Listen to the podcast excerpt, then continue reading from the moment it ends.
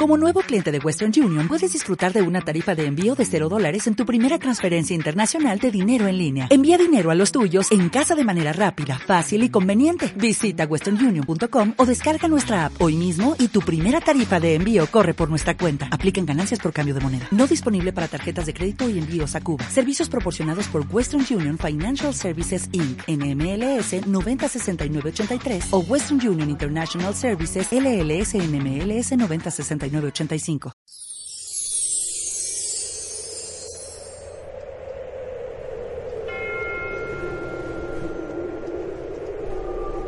a Isabel se le cumplió el tiempo del parto y dio a luz un hijo. Se enteraron sus vecinos y parientes de que el Señor le había hecho una gran misericordia y se alegraban con ella. A los ocho días vinieron a circuncidar al niño y querían llamarlo Zacarías como su padre. Pero la madre intervino diciendo, no, se va a llamar Juan. Y le dijeron, ninguno de tus parientes se llama así. Entonces preguntaban por señas al padre cómo quería que se llamase. Él pidió una tablilla y escribió, Juan es su nombre. Y todos se quedaron maravillados. Inmediatamente se le soltó la boca y la lengua y empezó a hablar bendiciendo a Dios. Los vecinos quedaron sobrecogidos y se comentaban todos estos hechos por toda la montaña de Judea. Y todos los que lo oían reflexionaban diciendo, pues, ¿qué será este niño? Porque la mano del Señor estaba con él. Palabra del Señor. Gloria a ti, Señor Jesús. Estamos llegando ya a la Navidad y de nuevo la liturgia vuelve a introducirnos la figura de Juan el Bautista, en este caso el nacimiento de San Juan y la imposición del nombre.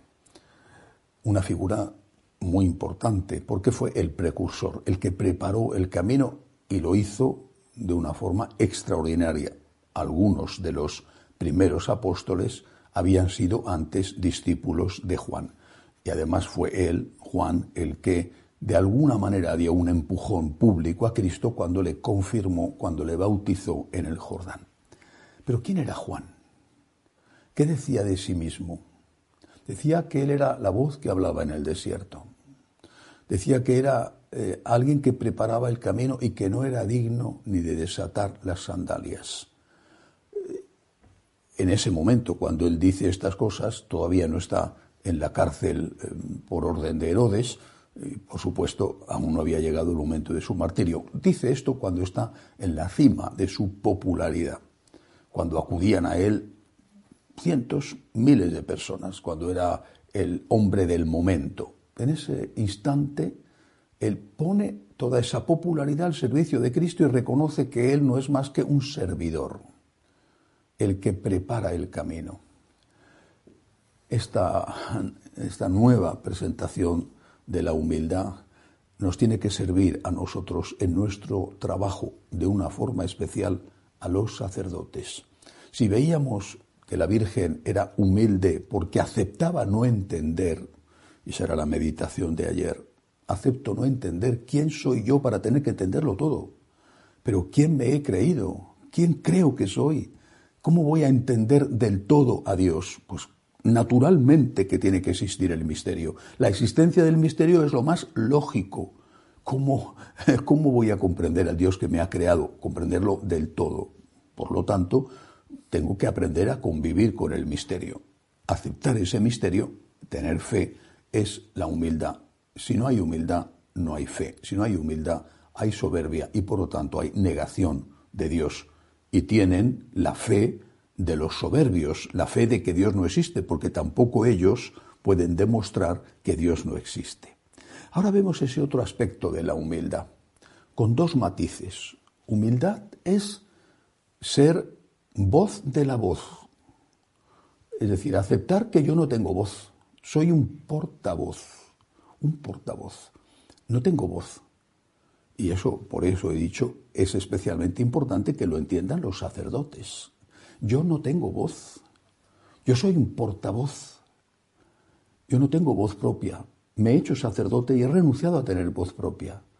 Lo que yo tengo que hacer es transmitir el mensaje de Jesús lo más fielmente que sea capaz de hacerlo y desde luego nunca contradecirlo, nunca decir eso de habéis oído que Jesús os dijo, pero yo os digo, como hacen por desgracia tantos sacerdotes y obispos. Ya Jesús no está de moda, ya Jesús se ha quedado anticuado, hay que modificar sus enseñanzas morales.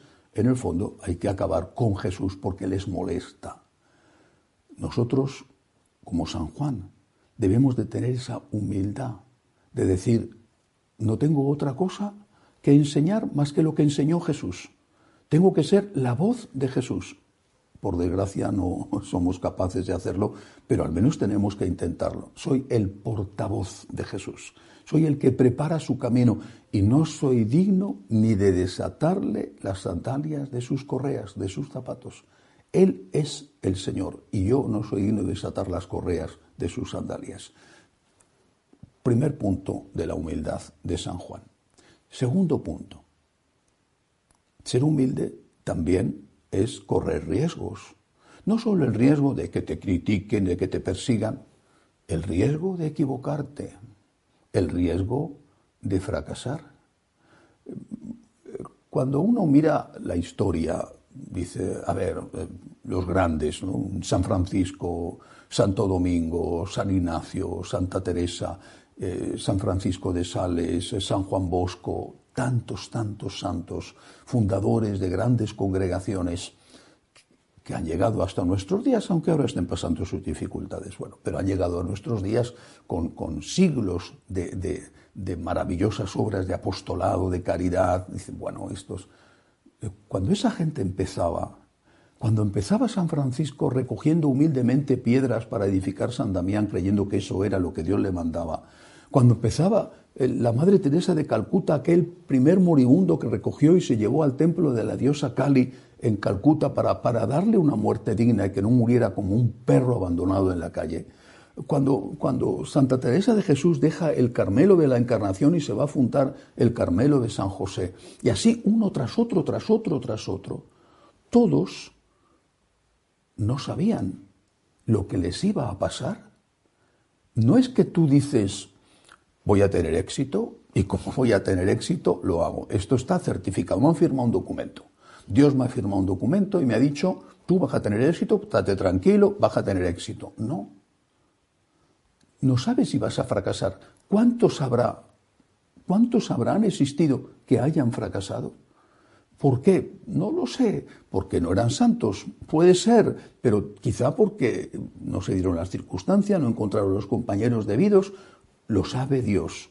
Pero lo que sí que es cierto es que ninguno, absolutamente ninguno, de los que fueron capaces de poner en marcha algo que ha sobrevivido el paso de los siglos, cuando empezaron tenían la seguridad de que iban a tener éxito. ¿Qué es lo que ellos hicieron? ¿Correr el riesgo? ¿Ofrecerse al Señor? Yo no estoy aquí para triunfar. Nadie me asegura eso. Estoy aquí para servir y solo para servir. Estoy aquí para aceptar el riesgo de fracasar y para ponerle al Señor a su servicio las posibilidades de fracasar, que por otro lado fue lo que hizo la Virgen, pero que de una forma especial lo vemos en San Juan. Este hombre que es alguien que prepara el camino, que renuncia a tener voz propia para ser portavoz de Jesús, porque Jesús es la voz y Él es solo el que clama en el desierto para preparar la llegada de esa voz que es la verdad plena. Este hombre también se mete en una aventura que no sabe si va a conducir a un buen puerto. Se arriesga. Hagamos nosotros lo mismo. No digo que tengamos que arriesgarnos sin sentido, eh, arriesgarnos a lo loco, pero en la vida hay que saber arriesgar por amor a Jesús. Sobre todo hay que ser dócil a lo que nos pide. El Señor me está llamando a hacer algo, lo que sea, consagrarte a Él, el sacerdocio o, hacer una obra de caridad. El Señor me está llamando, tengo que asegurarme bien de que es la voz del Señor y no otra voz. Por ejemplo, la voz de mi egoísmo o de mi soberbia o de, bueno, pero si es el Señor el que me llama, hay que correr riesgos, yo confío en Dios. Él me dará la fuerza, Él me, da, me hará capaz, Él nos hará capaces. Esa es la humildad, la de aquel que sabe que no va a ser perfecto, pero que sin embargo le ofrece al Señor lo que puede ofrecerle, incluso su imperfección. Que así sea.